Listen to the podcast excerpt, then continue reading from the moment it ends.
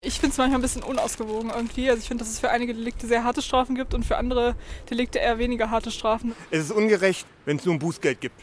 Wenn die nicht prozentual ans Gehalt angepasst sind, da ist es wirklich ungerecht. Ich weiß nicht, ob gerecht, aber human schon. Schauen Sie woanders. Da werden Sie hier nicht an der Straße schreien, da werden Sie verhaftet. Also ich komme aus Italien. Die Strafen da sind ein bisschen teurer als hier. Ja, aber wenn du in Deutschland äh, Steuern hintergehst, dann wirst du krasser verurteilt, als wenn du Kinder schändest, so ungefähr. Kommt einem so vor, manchmal.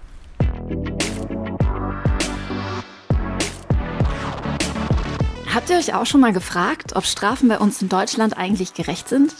Die Meinungen dazu gehen ja ganz schön auseinander. Klar ist aber, wenn ein Rechtsstaat straft, dann greift er massiv in die Persönlichkeitsrechte eines Individuums ein und wägt die Freiheit des Einzelnen gegen die Sicherheit der Allgemeinheit ab. Ob es dabei immer gerecht so geht, das wollen wir heute mit unseren Gästinnen klären. Außerdem geht es darum, warum wir Strafen überhaupt brauchen, wie sich unser Strafsystem im Laufe der Zeit verändert hat und ob Strafen überhaupt so wirksam sind, wie wir denken. Und damit sind wir schon mittendrin in unserem heutigen Thema. Hallo und herzlich willkommen zu Justice Baby, dem Podcast zu Recht und Gerechtigkeit. Mein Name ist Katrin Schön, ich arbeite hier bei der Stiftung Forum Recht und begrüße euch aus Karlsruhe. Wie in Deutschland gestraft wird, ist natürlich rechtlich geregelt. Denn keine Strafe ohne Gesetz. Das steht so übrigens auch in Paragraph 1 des Strafgesetzbuches drin. Und das ist total clever aufgebaut. Es besteht aus zwei Teilen. Im ersten geht es ganz allgemein gesprochen darum, das System des Strafrechts zu erklären. Also im Grunde darum, auch Definitionen zu finden für Handlungen und Rollen, für Rahmenbedingungen und äußere Faktoren, die bei einer Straftat und auch bei der Urteilsfindung eine Rolle spielen können. Das sind ganz grundlegende Punkte. Zum Beispiel wird zunächst geklärt, wo, wann und für wen das deutsche Strafrecht überhaupt gilt, was ein Verbrechen von einem Vergehen unterscheidet und wer überhaupt schuldfähig ist. Aber es geht noch weiter. Denn wann ist eine Handlung eine Straftat? Wann ist Nichthandeln strafbar? Welche Art von Strafen gibt es überhaupt? Und wann ist eine Straftat verjährt? Der zweite Teil ist im Grunde eine Art Straftatkatalog. Darin werden konkrete Handlungen beschrieben, die als strafbar gelten und von sogenannten Strafzumessungsregeln ergänzt sind. Das sind Kriterien, mit denen die Schwere der Strafe bestimmt werden kann. Und genau dieser Teil ist besonders spannend, denn gesellschaftliche Vorstellungen von Moral haben natürlich Konsequenzen für das, was im Strafgesetzbuch als strafbar gilt. Seit es das Strafgesetzbuch gibt, wurden verschiedene Straftatbestände ergänzt oder gestrichen. Entweder weil manche Straftaten davor einfach noch nicht möglich waren, wie zum Beispiel Cyberkriminalität und Hate Speech, oder weil sie die Werte des Grundgesetzes eingeschränkt haben. Ich gebe euch dafür mal ein paar Beispiele. Der Paragraph 175, der sexuelle Handlungen unter gleichgeschlechtlichen Menschen, aber vor allem Männern, jahrzehntelang unter Strafe stellte, wurde 1994 ersatzlos gestrichen. Das war ein Riesenmeilenstein. Genauso wie ein Gesetz, das im gleichen Jahr neu eingeführt wurde, aber ein ganz anderes Thema behandelt. Das Leugnen oder Verharmlosen der Shoah. 2022 wurde das Gesetz übrigens erweitert und stellt jetzt jede Form von Verharmlosung von Völkermord unter Strafe. Man braucht nicht immer ein ganz neues Strafgesetz, um auf eine neue Realität zu reagieren, sondern kann auch bestehende Regelungen ergänzen oder eben streichen. So wie im Sommer 2021. Da wurden die Rechte von Internet-UserInnen gestärkt, indem das Strafrecht die Ahndung von Hate Speech und verbaler Gewalt im Internet verschärfte. High Five für die Erweiterung der Paragraphen 185 und 214 StGB. Aber warum strafen wir überhaupt? Welchen Zweck haben Strafen? Darüber spreche ich jetzt mit Tobias Singelstein. Er ist Professor für Kriminologie an der Goethe-Universität in Frankfurt und forscht zu Kriminalpolitik und Strafrecht.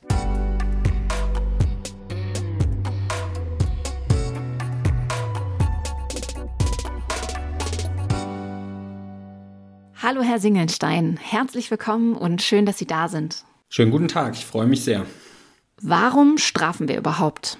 Ich glaube, darauf gibt's, ähm, kann man sehr unterschiedlich gucken. Ne? Ich glaube, wenn wir uns das erstmal ganz allgemein vorstellen, dann ist es für uns als Gesellschaft offenbar, hm, haben wir so ein Bedürfnis mit, mit Situationen, die wir als Fehlverhalten wahrnehmen, in irgendeiner Weise umzugehen, darauf zu reagieren, dass es dass es dafür einen Ausgleich gibt. Und ich glaube, das ist eine, eine sehr alte Vorstellung, ähm, die schon Jahrhunderte alt ist, die unseren Gesellschaften, unseren gesellschaftlichen Vorstellungen immanent ist wir wollen irgendwie reagieren auf so ein Verhalten, was wir als, als falsch wahrnehmen. Und dann gibt es darauf natürlich auch eine rechtswissenschaftliche, eine wissenschaftliche Antwort ähm, in Form der sogenannten Strafzwecktheorien, die teilweise auch im Gesetz ihren Niederschlag gefunden haben. Also das, was wir wissenschaftlich uns als Begründung heranziehen, welche Zwecke Strafe erfüllen sollen. Und da kann man verschiedene Zwecke unterscheiden relativ lange wurde vor allem die Vorstellung vertreten, dass, dass die Strafe der Vergeltung, der Sühne dienen soll, also diesen, diesen Rechtsschaden, der durch die Straftat eingetreten ist, ausgleichen soll.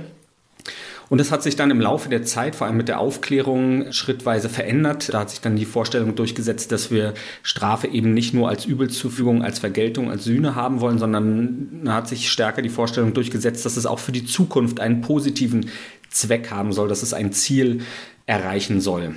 Und das wird heute wesentlich in der Generalprävention und in der Spezialprävention gesehen. Die Generalprävention, die richtet sich an die Gesellschaft insgesamt. Die Spezialprävention, die richtet sich an die verurteilte Person. Woher kommt unsere Vorstellung von Strafe? Und wie hat sich unser Strafsystem im Laufe der Zeit entwickelt? Also das Strafrecht selbst und überhaupt die Vorstellung, dass wir strafen, die ist, die ist schon sehr alt, die ist Jahrhunderte alt. Ähm, das, das kommt schon aus dem Mittelalter und lange standen da die, die Leibes- und Marterstrafen im, im Vordergrund. Ja, also dass, dass die Menschen gefoltert und hingerichtet worden sind in öffentlichen Zeremonien. Und das hat sich dann im Zuge der Aufklärung verändert, haben sich auch die Strafvorstellungen verändert und sind wir immer stärker zu, zur Freiheitsstrafe und zur Geldstrafe als Hauptstrafen, als Sanktionen gekommen. Und das ist so eine Entwicklung, die man vor allem im 19. Jahrhundert dann verorten kann. Ähm, seit 1871 gibt es das Reichsstrafgesetzbuch, das schon so die wesentlichen Vorstellungen, die wir heute eigentlich auch im Strafrecht noch verfolgen, kodifiziert hat und die eine ganz wesentliche Grundlage für unsere heutigen strafrechtlichen Vorstellungen gewesen ist. Zum Beispiel war es damals noch so, dass das Gefängnis ganz im Vordergrund stand und die Geldstrafe eher die Ausnahme war. Und dieses Verhältnis hat sich heute umgekehrt. Heute ist die Geldstrafe die Hauptstrafe, äh, die, die am häufigsten verhängt wird. Die Freiheitsstrafe ist seltener geworden ähm, und wir haben auch heute die Strafaussetzung zur Bewährung, wo man eine Bewährungszeit hat und wenn man in der nicht wieder straffällig wird, dann muss man die Strafe auch nicht im Gefängnis absetzen. Das ist ein Konzept, was sich erst in der Bundesrepublik so richtig herausentwickelt hat.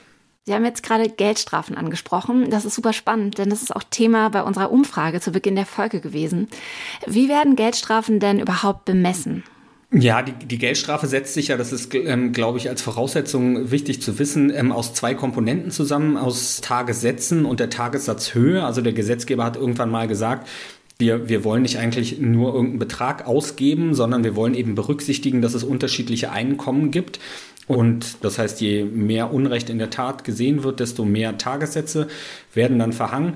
Und die Höhe dieser Tagessätze, ob man jetzt für einen Tagessatz 10 Euro oder 100 Euro oder 1000 Euro bezahlt, die ist eben vom Einkommen abhängig. Insofern hat der Gesetzgeber soziale Ungleichheiten in der Gesellschaft ein Stück weit berücksichtigt, aber er hat es erstens nur am Einkommen getan, also Vermögen wird dabei nicht berücksichtigt. Und natürlich ist es trotzdem auch so, dass Vermögenseinbußen für wirtschaftlich stärkere Menschen sehr viel einfacher und leichter zu verkraften sind, also die Strafwirkung dort äh, weniger gut erzielt werden kann.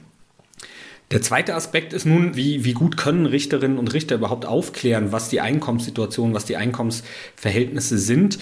Und dazu sind sie eigentlich rechtlich verpflichtet. Das müssen sie aufklären. Aber es gibt nun gewisse ähm, Situationen, wo es für das Gericht schwierig ist. Entweder wenn die ähm, Beschuldigten, die Angeklagten sich nicht äußern und wenn es da zu Fehlern kommt und das Einkommen falsch eingeschätzt wird und dann dementsprechend eine falsche Tagessatzhöhe ausgegeben wird, dann ist das natürlich schon problematisch.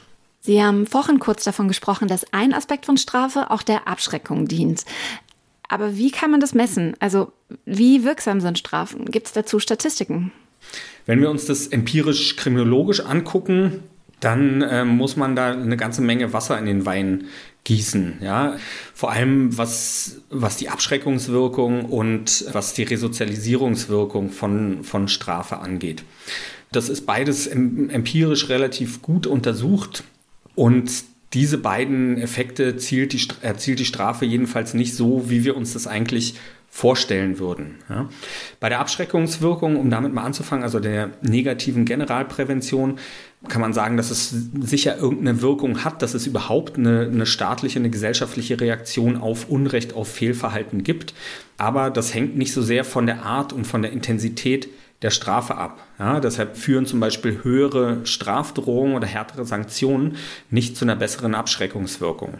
Ob Menschen Straftaten begehen, gegen soziale Normen verstoßen, hängt von ganz vielen anderen Umständen ab, die viel, viel bedeutsamer sind als Strafrecht und Strafverfolgung. Ja, also es hängt viel stärker davon ab, habe ich selber diese soziale Norm, um die es da geht, verinnerlicht im Laufe der Sozialisation, halte ich die für richtig und all solche Dinge. All das spielt eine viel, viel größere Rolle als Strafe und Strafverfolgung.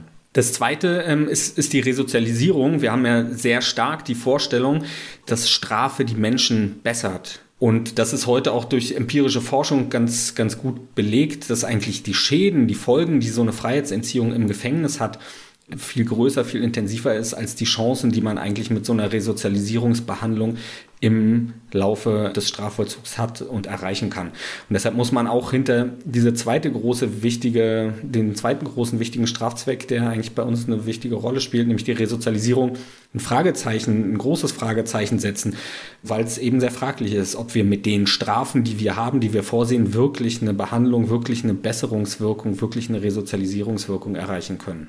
Wie sehen die bestehenden Resozialisierungsbehandlungen, wie Sie es eben genannt haben, im Justizvollzug denn aus? Also ich habe ehrlich gesagt nämlich nur Bilder aus irgendwelchen Serien oder Filmen im Kopf, bei denen Insassinnen dann Sport machen können oder eine Ausbildung beginnen, aber ich weiß gar nicht, wie die Realität aussieht. Es, es gibt solche Angebote, sie, sie sind auch verfassungsrechtlich erforderlich. Es gibt einen Anspruch auf Resozialisierung. Also dieser Freiheitsentzug ist nur zulässig, wenn es gleichzeitig dieses Resozialisierungsangebot gibt. Aber das ist mit allerlei Problemen behaftet. Ne? Erst für viele Dinge brauchen sie erstmal einen hinreichend langen Zeitraum in Haft. Ja? Also wenn zum Beispiel jemand eine Schulausbildung oder eine Berufsausbildung machen will oder wenn man mit dem bestimmte Trainings, ähm, Behandlungsansätze umsetzen will, dann braucht man dafür eine gewisse Zeit. Das heißt, bei kürzeren Freiheitsstrafen, zum Beispiel auch bei Ersatzfreiheitsstrafen, passiert all sowas nicht, sondern das passiert bei längeren Freiheitsstrafen. Welche Konsequenzen hat eine Strafe denn für die Betroffenen, gerade wenn es um Freiheitsentzug geht? Ja, wir haben, wir haben schon gesehen, dass die Strafwirkungen, die, die Zwecke, die wir eigentlich mit der Strafe verfolgen, häufig nur unzureichend ähm, erreicht werden. Für die Betroffenen ähm, ist es hingegen oft mit gravierenden Folgen verbunden, ganz unterschiedlicher Art. Ne? Am gravierendsten ist natürlich die Freiheitsstrafe, ist die Gefängnisstrafe, weil die erstmal nicht zu einer Resozialisierung, sondern zu einer Desozialisierung führt. Ja, wenn man sich das mal vor Augen führt, die Leute gehen für mehrere Monate oder sogar mehrere Jahre ins Gefängnis. Das heißt, die verlieren ihren Job, die, da leiden alle sozialen Beziehungen drunter, Familie, Liebesbeziehungen, die haben, äh, verlieren ihre Wohnung unter Umständen. Das heißt, alles, was eigentlich soziale Bindung ist, was die Leute auch in der Gesellschaft hält, geht mehr oder weniger kaputt. Und wenn sie aus dem Gefängnis rauskommen, stehen sie eigentlich vor dem Nichts. Also sind, haben sie eigentlich überhaupt keine keine soziale Bindung, was, was aber eine wichtige Voraussetzung ist dafür, dass wir ein Leben auch ohne Straftaten führen können. Das ist, glaube ich, wichtig, sich zu vergegenwärtigen. Und dann haben, haben Strafen eine ganze Menge Nebenfolgen, ne? weil sie sind in allen möglichen Datenbanken verzeichnet, bei der Polizei, bei der Staatsanwaltschaft, im Bundeszentralregister. Und äh, Strafen haben einfach eine massive Stigmatisierungswirkung. Das heißt, in dem Maße, wie im, im sozialen Umfeld in der Öffentlichkeit bekannt wird, dass man verurteilt worden ist, dass man vielleicht sogar im Gefängnis gewesen ist, äh, wird man natürlich von seinem Umfeld anders angeschaut. Lassen Sie uns doch noch mal über einen anderen Aspekt von Strafe sprechen, und zwar über das Strafmaß. Wie wird das eigentlich festgelegt? Der Gesetzgeber hat ja in den, in den Straftatbeständen erstmal einen sogenannten Strafrahmen festgelegt. Das ist so eine sehr breite Marge, innerhalb der die Justiz urteilen kann.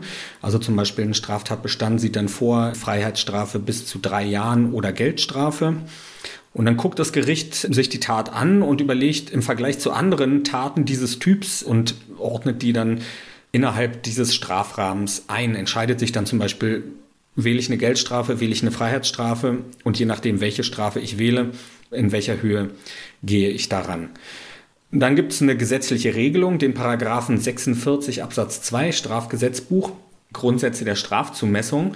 Da sagt das Gesetz nochmal ausdrücklich, also die Schuld des Täters ist Grundlage für die Zumessung der Strafe. Also man soll die einzelne Person und ihre Tat anschauen und danach soll sich die Höhe der Strafe bemessen und dann nennt das Gesetz dort eine ganze Reihe von Umständen, die berücksichtigt werden sollen. Ne? Da heißt es, die Beweggründe und Ziele des Täters, wo das Gesetz erwähnt jetzt auch explizit rassistische, fremdenfeindliche, antisemitische oder andere menschenverachtende Ziele, die Gesinnung, die aus der Tat spricht, die Art der Ausführung, aber auch ebenso Dinge wie das Vorleben des Täters und sein Verhalten nach der Tat, insbesondere sein Bemühen, den Schaden wieder gut zu machen.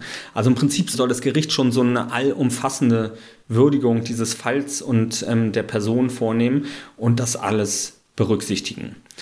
Das ist jetzt die rechtliche Antwort auf, auf diese Frage. Ne? So sieht das Gesetz das vor. Und das Gesetz hat natürlich die Vorstellung, dass, ähm, dass das sehr gleichförmig und in nicht diskriminierender Weise passiert. Aber aus kriminologischer, aus empirischer Sicht muss man sagen, dass es so gleichförmig in der Praxis natürlich nicht ist. Erstens, weil Richterinnen und Richter unterschiedlich sind, unterschiedlich auf bestimmte Lebenssachverhalte, auf andere Personen gucken, auch sowas wie kognitive Verzerrungen, Biases haben. Ähm, es gibt auch Untersuchungen, die zeigen, dass die Müdigkeit eines Richters, einer Richterin oder ob er vor oder nach der Mittagspause ähm, eine Entscheidung trifft, einen Einfluss auf die Höhe der Strafe haben kann. Und was die ähm, Strafzumessungsforschung, die empirische Strafzumessungsforschung gezeigt hat, ist auch, dass es in Deutschland relativ große Unterschiede, also systematische Unterschiede im Strafmaß gibt, insbesondere zum Beispiel im Bereich der Betäubungsmittel. Kriminalität, also im Drogenstrafrecht, werden in Bayern etwa sehr viel höhere Strafen ausgegeben als in Berlin. Das heißt, man kann für das gleiche Delikt, für die gleiche Tat in, in Bayern eine doppelt so hohe, hohe Strafe unter Umständen bekommen wie in Berlin, weil die lokalen Justizkulturen in den, in den Bundesländern, in den verschiedenen OLG-Bezirken offensichtlich unterschiedlich ausgeprägt sind. Das ist eigentlich aber ganz schön ungerecht. Wie kann man sich dagegen denn wehren? Die gerichtlichen Zuständigkeiten ähm, sind ja abstrakt festgelegt im Gesetz und man kann, hat jetzt ähm, als Beschuldigter wenig Einfluss darauf, wo Anklage erhoben und wo dementsprechend verhandelt wird. Also unter Umständen ist das wirklich ein bisschen Glücksspiel, weil es für die Staatsanwaltschaften durchaus unterschiedliche Möglichkeiten gibt, das an unterschiedlichen Orten anzuklagen, am Tatort, Wohnort. Und wenn die auseinanderfallen, dann ist das wirklich folgenreich für die Betroffenen. Aber man kann halt gegen solche Entscheidungen normal Berufung einlegen und Revision einlegen, aber das findet dann erstmal im gleichen Bundesland statt.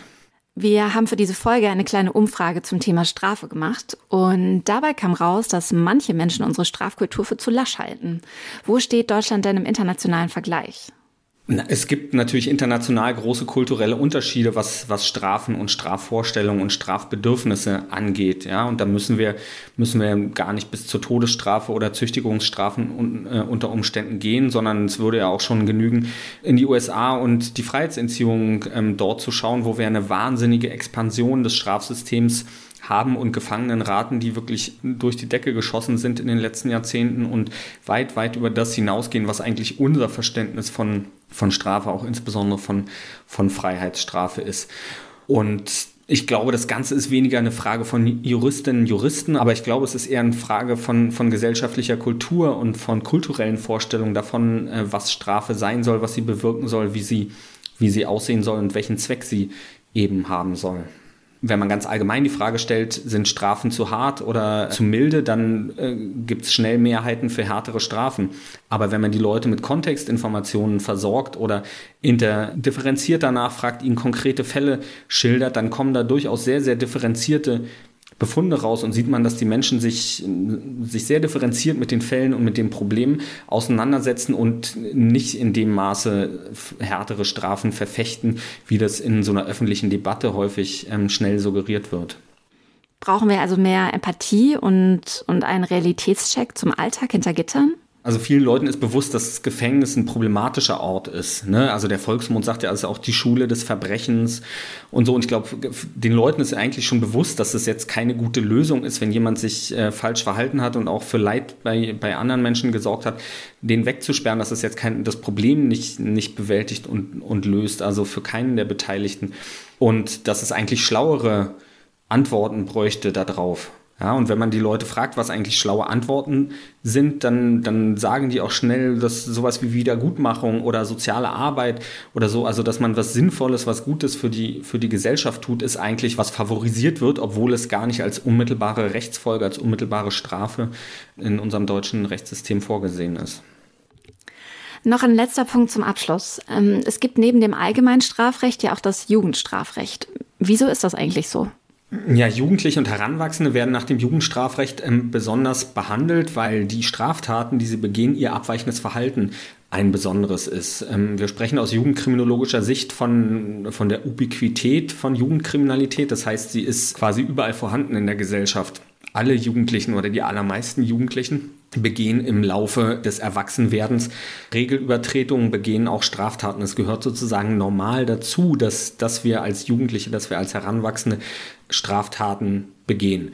Das ist in den allermeisten Fällen sind, sind es leichtere Straftaten, ähm, Sachbeschädigung, Diebstähle, ähm, Drogenkonsum, Schwarzfahren, aber auch unter Umständen vielleicht mal eine Brandstiftung oder eine einfache Körperverletzung. In der Regel hört es auch von alleine wieder auf.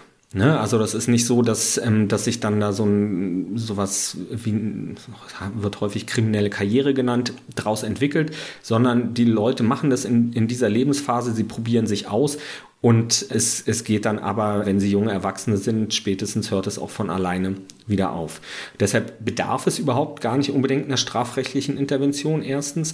Und zweitens kann so eine strafrechtliche Intervention sogar kontraproduktiv sein, weil sie eben diese Stigmatisierungswirkung hat und weil sie unter Umständen dazu führt, dass Jugendliche überhaupt erst auch dieses Selbstbild für sich übernehmen, dass sie Kriminelle sind, dass sie ähm, Straftaten begehen und kann sogar dazu führen, dass sie dann in Zukunft ähm, weitere Straftaten begehen. An manchen Stellen klang das bei Ihnen jetzt schon durch. So ganz ideal ist die Art, wie wir als Gesellschaft bzw. der Staat für uns straft, nicht. Wie könnten denn alternative Formen von Strafe aussehen? In der Kriminologie und insbesondere in, in anderen Ländern wird äh, viel intensiver als in Deutschland zum Beispiel über so Modelle wie Restorative Justice oder Transformative Justice diskutiert und wird auch versucht, die auszuprobieren. Also Instrumente, ähm, wo, wo eher ein kommunikativer Prozess der Beteiligten stattfindet. Ähm, also Verletzte einerseits, ähm, Handelnde, Beschuldigte andererseits und ein Stück weit auch die Gesellschaft drittens. Und dass man versucht, in, in so einem kommunikativen Prozess eben diese Feststellung zu treffen, da ist Unrecht geschehen und wie kann man das jetzt eigentlich in einem gemeinsamen kommunikativen Prozess beseitigen und aus der Welt schaffen. Das klingt ganz nach dem Täter-Opfer-Ausgleich, ein Werkzeug, das es ja auch im deutschen Strafrecht gibt. Genau, der Täter-Opfer-Ausgleich ist, ist quasi so der kleine Versuch. Er ist halt wirklich nur in Ansätzen umgesetzt, insbesondere im Erwachsenenstrafrecht nur in Ansätzen umgesetzt. Im Jugendstrafrecht spielt er eine, eine deutlich größere Rolle. Ist, ist ein Element ähm, aus dieser Restorative Justice-Bewegung. Aber man kann das Ganze natürlich auch viel breiter anlegen und außerhalb des Strafrechts anlegen, weil so beißen sich äh, immer so unterschiedliche Perspektiven und Interessen, ne? weil das Strafrecht legt halt schon einseitig eine Sanktion und Strafe fest und steht deshalb so einem kommunikativen Prozess dann auch ein Stück weit im Weg. Danke für den Einblick, lieber Herr Singelstein, und schön, dass Sie da waren. Vielen Dank für die Einladung. Warum Menschen straffällig werden, kann ganz unterschiedliche Gründe haben. Das Strafrecht sorgt aber dafür, dass ein vergleichbarer Rahmen besteht, in dem alle gleich behandelt werden. So zumindest die Theorie. In der Praxis haben Richterinnen immer einen Ermessensspielraum. Das kann, wie wir eben gehört haben, dazu führen, dass ein Diebstahl in München strenger bestraft wird als zum Beispiel in Dresden oder Köln. Wie gerecht ist also unser Strafrecht? Diese Frage hat sich auch Roden Steinke gestellt. Der Autor, Journalist und Jurist hat darüber ein Buch geschrieben mit dem provokanten Titel Vor dem Gesetz sind nicht alle gleich. Meine Redaktionskollegin Andrea Wojtkowiak hat's gelesen.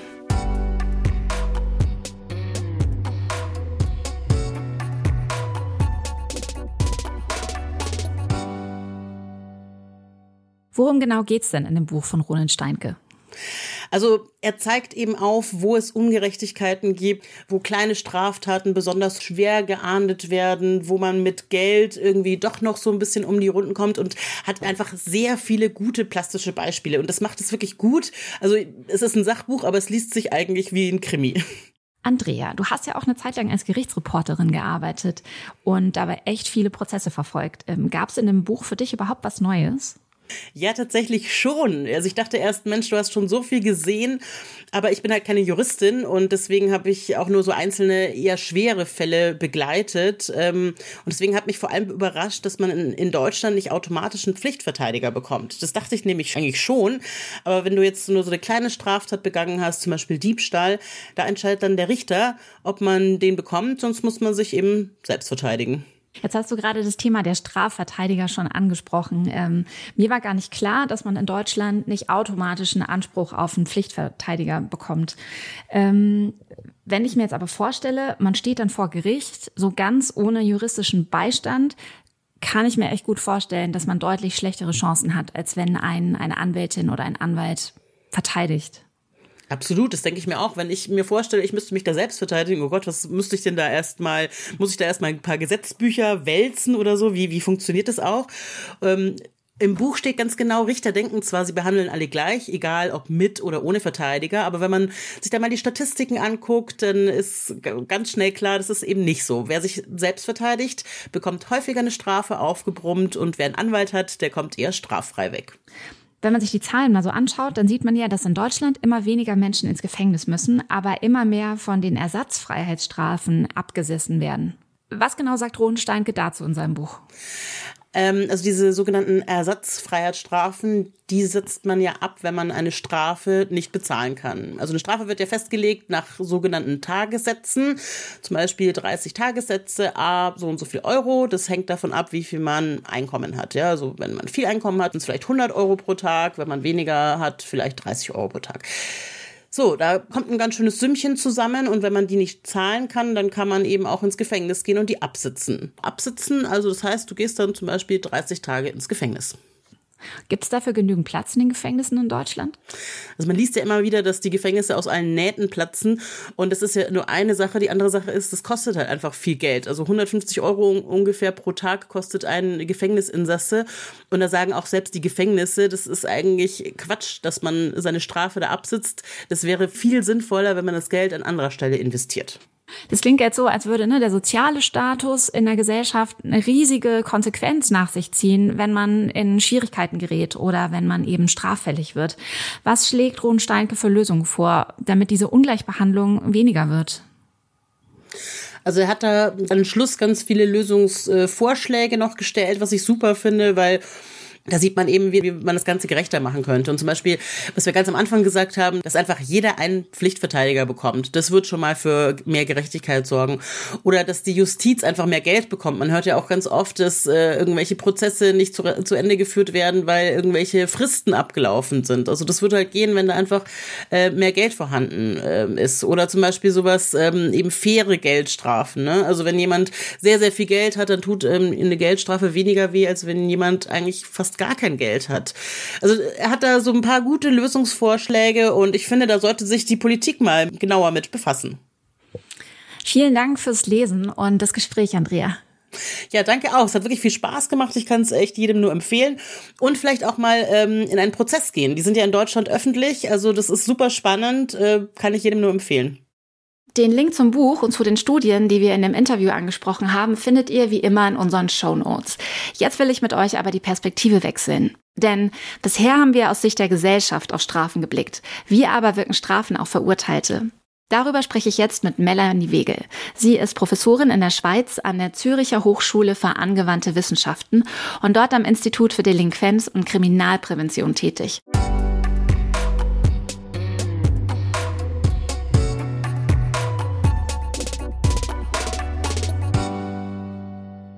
Liebe Frau Wegel, schön, dass Sie da sind. Schön, danke für die Einladung. Freut mich sehr. Jetzt mal ganz allgemein gesprochen. Was ist für Sie eigentlich gerecht? Da sind wir wieder beim Perspektivwechsel. Das kommt immer auf die Perspektive an, würde ich sagen. Etwas, was, wenn wir im strafrechtlichen Bereich sind, für einen Richter, einen Staatsanwalt gerecht ist, ist wahrscheinlich nicht das gleiche wie äh, für eine Person, die verurteilt werden soll oder für die Angehörigen von Opfern oder Opfer selber. In dieser Folge hat Tobias Singelstein über den Zweck von Strafen aus Sicht der Justiz gesprochen. Mit Ihnen möchte ich jetzt einmal die Perspektive wechseln. Einige Ihrer Forschungsprojekte beschäftigten sich mit Inhaftierten. Welche Strafe ist aus deren Sicht gerecht? Nun gut, wenn man in Strafvollzug geht, also bei verurteilten StraftäterInnen forscht, da wird man wahrscheinlich, wenn man viele befragt, immer eine andere Sichtweise bekommen. Das heißt, die allermeisten Personen sind sich bewusst, dass sie Unrecht begangen haben, aber sie vergleichen sich natürlich mit anderen InsassInnen. Und meistens kommt, ich sitze schon zurecht hier drin oder habe Unrecht begangen, aber meine Strafe finde ich nicht angemessen, wenn ich mich mit anderen vergleiche. Also die stellen häufig Querverbindungen her. Und dann gibt es natürlich Techniken, ähm, man bagatellisiert, man neutralisiert, man baut Nebenschauplätze auf. Also wir haben auch in unserer Studie gefragt, wie Sie die Ursachen von Kriminalität sehen, wie Sie den Anteil an Ihrer eigenen Straftat sehen. Und da haben von 742 befragten InsassInnen schon gesagt, ich war selbst schuld, die allermeisten. Und dann kam immer das große Aber. Aber die Gesellschaft, aber die Freunde, aber die Situation. Also es wird immer noch mal ein bisschen relativiert. Gibt es denn einen Unterschied bei der Bewertung des Strafmaßes, wenn man die Einschätzung der Verurteilten mit derer der ähm, Betroffenen oder der Angehörigen von Opfern vergleicht? Wir haben unterschiedliche Delikte als Beispiel genannt, äh, Fahren ohne Fahrerlaubnis, Körperverletzung, Diebstahlsdelikte.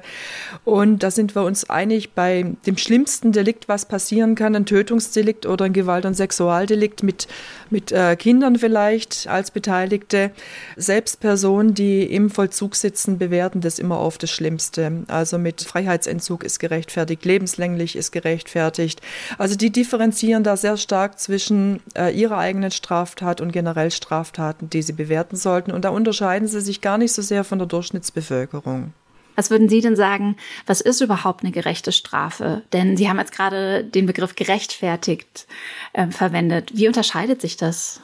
Gehen wir mal in, in den Jugendbereich. Also da ist eigentlich der erzieherische Gedanke, kommt da zum Tragen. Und da gibt's für eine Straftat A, sei es Körperverletzung oder ein Diebstahls- oder ein Raubdelikt, gibt's ähm, eine bestimmte Mindest- bis Höchststrafe. Und da kommt es natürlich ähm, auf die Rahmenbedingungen an, auf den Anteil an der Straftat und gerade im Jugendbereich natürlich auch auf die Lebensgeschichte. Ja, also äh, Sie, Sie kennen das natürlich bei GewaltstraftäterInnen, kommt immer die schwere Kindheit zum Tragen. Und das ist natürlich auch aus der Forschung fundiert. Also wir wissen, dass Opfererfahrungen im, äh, im Kindesalter durchaus auf die Befindlichkeit und die Handlung von jungen Menschen einen Einfluss haben. Deswegen äh, sagt man eben, der Mensch in dieser Phase ist noch wandelbar, der ist noch beeinflussbar und da kommen dann häufig eben erzieherische Strafen zum Tragen. Und was gerecht ist, das kommt auf jede individuelle Straftat an. Rahmenbedingungen ist es der Hauptstraftäter, die Hauptstraftäterin? Hat man Hilfe geleistet äh, bei einer Straftat? In welcher äh, Lebenssituation war die Person? Also da bietet ja das Strafrecht, obwohl ich nicht Strafrechtlerin bin, einen Spielraum und der wird dann auch vor Gericht berücksichtigt. Das heißt aber, wenn ich Sie richtig verstehe, dass es tatsächlich berechtigt ist, ähm, das eigene Vergehen zu relativieren, dahingehend, dass verurteilte StraftäterInnen wissen, dass ihr soziales Umfeld auch ein Grund ist, warum sie überhaupt StraftäterInnen geworden sind.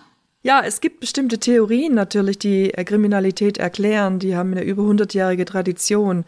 Ähm, man muss immer überlegen, für welches Phänomen von Kriminalität möchte man das Ganze erklären.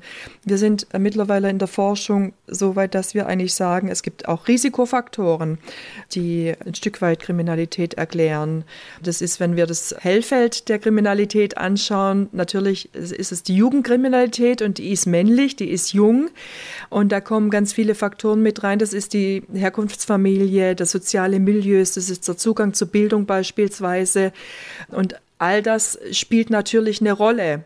Ja, äh, und das sind sich diese Menschen auch bewusst, dass sie beispielsweise durch einen erschwerten Zugang zur Bildung, weniger Ressourcen, soziales Kapital, sehr viel unwahrscheinlicher die Möglichkeit haben, an, an Wohlstand, an einem, an einem guten Leben zu partizipieren. Insofern ist es hier vielleicht wahrscheinlicher, dass die auch illegale Wege ergreifen, um zu diesem Ziel zu kommen. Was natürlich nicht heißt, dass alle Personen, die in so einer Situation sind, diesen Weg wählen. Also wir gehen hier von Risikofaktoren aus und je mehr Risikofaktoren zutreffen, desto wahrscheinlicher wird auch Problemverhalten. Auf eine Haftstrafe reagiert jeder ja irgendwie anders. Hm, was lösen Strafen bei Verurteilten denn aus? Spielen Schuldgefühle und Scham eine Rolle im Justizvollzug oder ist das ein Klischee? Führt eine Haft zu Reue oder Sühne? Das ist eine sehr schwierige Frage. Da haben wir auch eine ganze Bandbreite an Personen vorhanden, die im Strafvollzug sitzen. Einige Personen erleben in Haft einen Turning Point, eine Auszeit, wo sie reflektieren können. Dann muss man aber auch ganz klar sagen, ist es nur Strafvollzug? Also mit einer Tagesstruktur, mit einer Beschäftigung, der sie nachgehen und vielleicht auch einem Freizeitangebot. Oder wird irgendwann auch eine Straftat reflektiert? Denn wenn man die Menschen nur wegsperrt, die vielleicht auch keine Qualifikationen haben, keine Ausbildung, keine Arbeit haben und die dann wieder in die gleiche Situation rauslässt, ohne eigentlich die Ursachen zu bearbeiten, kann man sich vorstellen, dass bei manchen die Situation, die Lebenssituation nach dem Vollzug nicht viel besser ist als vorher. Verstehe ich Sie richtig? Im Justizvollzug muss also irgendwas passieren, damit Inhaftierte ihre Handlungen überdenken und nach dem Ende ihrer Strafe nicht wieder in einen prekären Alltag und schwierige Lebensumstände zurückkehren. Welche begleitenden Maßnahmen gibt es denn im Strafvollzug und welche sind besonders wirksam? Man muss eben grundsätzlich jetzt für die Person, die stärkere Straftaten, härtere Straftaten begangen haben, unterscheiden zwischen Strafen und Maßnahmen. Also eine Maßnahme, eine therapeutische Maßnahme soll ja nicht als Strafe verstanden werden, sondern als Hilfe. Da gibt es Therapien, es gibt Einzeltherapien, Gruppentherapien, es gibt in der Schweiz beispielsweise die Arbeitspflicht im Vollzug. Das heißt, die haben eine Tagesstruktur, die werden weiterqualifiziert, die Personen. Die haben auch ein Freizeitangebot, die haben Lernprogramme. Da wird schon sehr intensiv gearbeitet. Aber wie gesagt, obwohl vielleicht auch manche InsassInnen eine Therapie als Strafe betrachten, soll es ja eigentlich der Person helfen, das Leben zukünftig besser bewältigen zu können. Sie haben vorhin gesagt, dass Strafe ein Turning Point für Verurteilte sein kann. Und trotzdem bleibt ja immer die Gefahr eines Rückfalls. Wie könnte man den denn am besten verhindern? Es gibt sogenannte eiserne Regeln des Rückfalls. Je früher man mit Kriminalität begonnen hat, je, mehr, je mehr Deliktssparten man äh, delinquiert hat, je häufiger man sanktioniert wurde, desto eher ist die Wahrscheinlichkeit, rückfällig zu werden. Und ähm, tatsächlich ist die höchste Rückfallquote äh, die Zeit nach dem, nach dem Strafvollzug. Das ist erstmal Fakt. Aber die Frage ist ja auch die eigentlich, was braucht es eben, damit die ihre Strafe akzeptieren und reflektieren? Und da haben wir eigentlich zwei Kriterien herausgefunden und es war eigentlich die Situation vor Gericht, die eine Riesenrolle gespielt hat. Wenn in einem Kausalmodell der Richter, die Richterin ihre Sicht der Dinge mit angehört, mit einbezogen hat und wenn man den Personen, den Delinquenten vor Gericht, das Urteil, äh, die die Art des Urteils, die Höhe des Urteils erklärt hat, und zwar in ihrer Ansprechbarkeit, dann waren sie eher bereit, eine Strafe zu akzeptieren. Die zweite Beobachtung war die eben, damit die Personen das Empfinden haben, dass alles gerecht ablief, dass sie auch während des Prozesses zu Wort kommen, ihre Sicht der Dinge schildern können. Da geht es ja dann später eventuell in der Deliktsarbeit auch drum, die eigene subjektive Sichtweise zu relativieren, an der zu arbeiten und an diesem Unrechtsbewusstsein mit den Personen zu arbeiten. Also wichtig eben, die Sicht der Dinge vor Gericht darlegen zu können, das Gefühl haben, dass das aufgenommen wird und eben diese zweite Stufe der Ansprechbarkeit äh, bei der Vermittlung des Urteils also das sind Faktoren, die für die Verarbeitung des Urteils aus Sicht der Delinquenten oder der Insassin von Bedeutung waren. Die Verarbeitung des Urteils findet im Zweifelsfall ja auch während der Strafmaßnahme selbst statt. Ne? Können, können Strafen unseren Wertekompass denn überhaupt verändern oder ist das ein überholtes Klischee? Also es gibt auch Studien, die meinen, dass man gerade im Vollzug eventuell kritische Haltung nochmal verstärken könnte, also durch Personen, die eben mit dem Vollzug sitzen. Also das Thema Radikalisierung im Strafvollzug ist ja auch ein Thema. Und da sieht man, dass ja dieser erzieherische Aspekt eben schwierig ist. Also eine Werteerziehung, die passiert ja das ganze Leben, vor allem in der Kindheit und der Jugend. Und da müsste man erstmal drüber sprechen, was sind eigentlich Werte? Ja. Also man muss häufig jetzt, wenn man mit den Personen in der sozialen Arbeit arbeitet nach der Entlassung, erst dann an den Werten arbeiten. Die Person erst dann nochmal davon überzeugen, dass sie auch jetzt keine Villa mit Pool und einen Sportwagen sich leisten können. Das sind so, so materielle Werte. Dass sie erstmal einen, einen Riesenhaufen an Schulden, an Gerichtskosten, an Anwaltskosten äh, bezahlen müssen. Also das sind schon Werte, die vielleicht im Vollzug weniger bearbeitet werden, wo man wirklich dann auch bei der Resozialisierung nochmal ran muss, den Menschen einerseits eine Perspektive zu öffnen, andererseits aber vielleicht auch äh, ihnen vermitteln muss, dass sie von manchen Träumen Abstand nehmen müssen. Sie haben gerade eben die Themen Resozialisierung, aber auch Erziehung angesprochen. Sind Strafen gute Erziehungsmethoden? Da gibt es ja auch eine ganz lange Tradition von Erziehungsstilen, die präferiert wurden. Ob das die schwarze Pädagogik war oder die Laissez-faire-Pädagogik. Mittlerweile ist man, glaube ich, zu dem Konsens gekommen, dass egal, ob das ein System Schule ist oder das Elternhaus, klare Regelungen mit Zugewandtheit, auch mit Empathie, mit einer guten Bindung ein sehr gutes Ergebnis bei der Erziehung zur Folge hat. Und ähm, wenn man mal in den strafrechtlichen Bereich, in den Jugendbereich vor allem gehen, ist es vor allem wichtig, dass die Strafen zeitnah zu einer Straftat erfolgen. Also nehmen wir einen Jugendlichen, der in einer kritischen Lebensphase ist, in eine Schlägerei verwickelt wird, in eine schwierige Schlägerei oder harte Schlägerei. Und dann ähm, dauert es oft Monate bis hin zu Jahren, bis eine Sanktion erfolgt wo die Person vielleicht schon wieder in einer anderen Lebensphase ist, sich gefangen hat, einen Ausbildungsplatz hat. Und wenn dann natürlich eine Strafe kommt, dann ist die Sanktion sehr, sehr weit weg von der Straftat. Also wichtig ist immer, dass wenn eine Bestrafung kommt, egal wie die aussieht, die unmittelbar möglichst zeitnah erfolgen sollte. Was wünschen Sie sich denn für den Strafvollzug der Zukunft? Es ist ja so, dass die Gesellschaft durch eine Freiheitsstrafe gesichert sein soll, aber innerhalb des Vollzuges das Leben des Straftäters, der Straftäterin so weit als möglich dem normalen Leben angepasst sein soll. Was sich durch Covid-19 gezeigt hat, war die Geschichte mit dem Internetzugang, was immer noch sehr kontrovers, ich glaube, im gesamten Justizwesen diskutiert wird. Inwiefern lässt man eigentlich die Person die in Haft sitzen, an der Lebenswelt im Internet teilhaben, was natürlich auch ein Sicherheitsproblem ist. Und da hat sich gezeigt, äh, dass durch die äh, Lockdowns Videotelefonie eingeführt wurde und auch beibehalten wurde. Und in manchen Vollzugseinrichtungen äh, zeigte sich dann, dass wenn Insass in ihre Familie im Ausland hatten und seit vielen Jahren nicht gesehen hatten, die das erste Mal wieder ihre Enkelkinder sehen konnten. Äh, das war also wirklich für die Menschen sehr, sehr wichtig. Also die Digitalisierung im Strafvollzug finde ich ein wichtiges Thema. Auch vor dem Hintergrund natürlich mit äh, Sicherheitsvorkehrungen, aber auch mit Blick auf eine Entlassung. Denn wenn Menschen fünf oder zehn Jahre im Vollzug waren und entlassen werden, müssen sie lernen, ein, ein Zugticket im Internet zu lösen, eine Wohnung im Internet zu suchen, eine Arbeitsstelle dort zu suchen.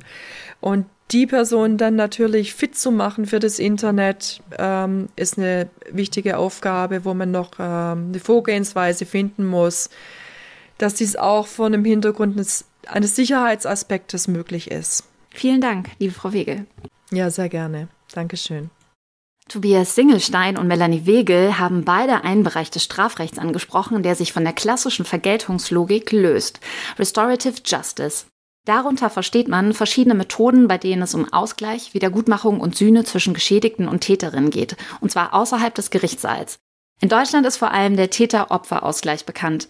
Dabei geht es nicht um Schadenswiedergutmachung, sondern um die Anerkennung von Verantwortung und eigenen Fehlern, also um einen ideellen Ausgleich. Der Täter-Opfer-Ausgleich schafft ein Setting mit klaren Regeln, klaren Rollen und einem geschützten Raum, in dem sich TäterInnen und Geschädigte begegnen und austauschen können. Aber wie kommt dieser Raum zustande? Stellt euch vor, es ist helllichter Tag, ihr arbeitet in einem Laden und plötzlich passiert das. Wir waren hier gerade beschäftigt mit dem Aufbau von der Vitrine, als dann die Tür aufflog und zwei maskierte Täter reingestürmt sind. Einer hat sofort eine Waffe rausgezogen mir an den Kopf gehalten. Hat geschrien, Überfall, äh, auf den Boden legen und sein, sein Komplize hat dann angefangen, unseren Kassenschrank äh, auszuräumen. Ein Mann aus Baden-Württemberg schildert diesen Raubüberfall, bei dem sein Geschäft ausgeräumt wird. Die beiden Täter werden schnell gefasst. Sie bekommen vier Jahre Jugendstrafe. Kurz nach der Entlassung will sich einer der Täter bei seinem Opfer entschuldigen. Der wurde etwas früher entlassen und der war dann einfach mal hier im Laden dann. Kam hier rein und äh, ich habe ihn auch nicht sofort erkannt. Es war ein kurzes, äh, auch nicht sehr befriedigendes Gespräch. Und auch der zweite Täter verspürt Reue und sucht das Gespräch. Doch dieses Mal läuft das Gespräch anders. Besser. Es wird über den Täter-Opfer-Ausgleich organisiert und ist gut vorbereitet. Am Anfang war es schwierig, mit ihnen zu reden. Ich war selber nervös, und, aber nach einer Zeit ging es irgendwie. Ich habe mit ihnen gesprochen gehabt, warum ich das gemacht habe und wie ich mich dabei gefühlt habe. Irgendwann will man sich entschuldigen, aber man traut sich nicht. Und ein Leben lang damit zu leben und sich nicht zu entschuldigen, ist schwierig, weil das verfolgt einen. Auch den Opfern geht's danach besser. Uns hat's geholfen. Ich hatte auch das Gefühl, dass wir dem jungen Mann vielleicht ein bisschen helfen konnten. Es nimmt auch ein bisschen den Schrecken so von der, von der Tat. Die Töne von Täter und Opfer sind echt. Die hat uns das Justizministerium in Baden-Württemberg zur Verfügung gestellt. Dort ist der Täter-Opfer-Ausgleich aus ihrer Sicht sehr erfolgreich. Das Programm läuft aber auch in allen deutschen Bundesländern. Wenn ihr mehr darüber erfahren wollt, werft doch einfach mal einen Blick in die Shownotes dieser Folge. Da haben wir euch heute auch ein paar Filmtipps zusammengestellt, bei denen es um das Thema Strafe geht. Parallel zu diesem Podcast findet in der Kinemathek Karlsruhe nämlich eine gemeinsame Filmreihe zu Recht und Gerechtigkeit statt. Noch ein Hinweis zum Abschluss. Wir haben diese Folge vor den tragischen Ereignissen in Freudenberg aufgezeichnet und gehen deswegen nicht auf diesen konkreten Fall oder die Grenzen des Jugendstrafrechts ein. Tja, und das war's auch schon mit Folge 2 von Justice Baby. Danke, dass ihr heute wieder dabei wart. Wenn es euch gefallen hat, sagt es gerne weiter, liked diesen Podcast, ähm, lasst uns ein paar Kommentare auf Social Media da und lasst uns vor allem gemeinsam über Recht und Gerechtigkeit diskutieren. Nächstes Mal beschäftigen wir uns übrigens mit dem Thema Rache. Bis dahin sage ich und meine Redaktion Ciao und bis bald. Justice Baby ist ein Podcast der Stiftung Forum Recht. Redaktion Andrea Wojtkowiak, Vanessa Mittmann und ich, Katrin Schön. Juristische Beratung Caroline Hanisch und Franz Grete. Produktion Stefan Wiesner und Anna Kunzmann von L'Agence. Geburtshelferin für diesen Podcast Sue Holder.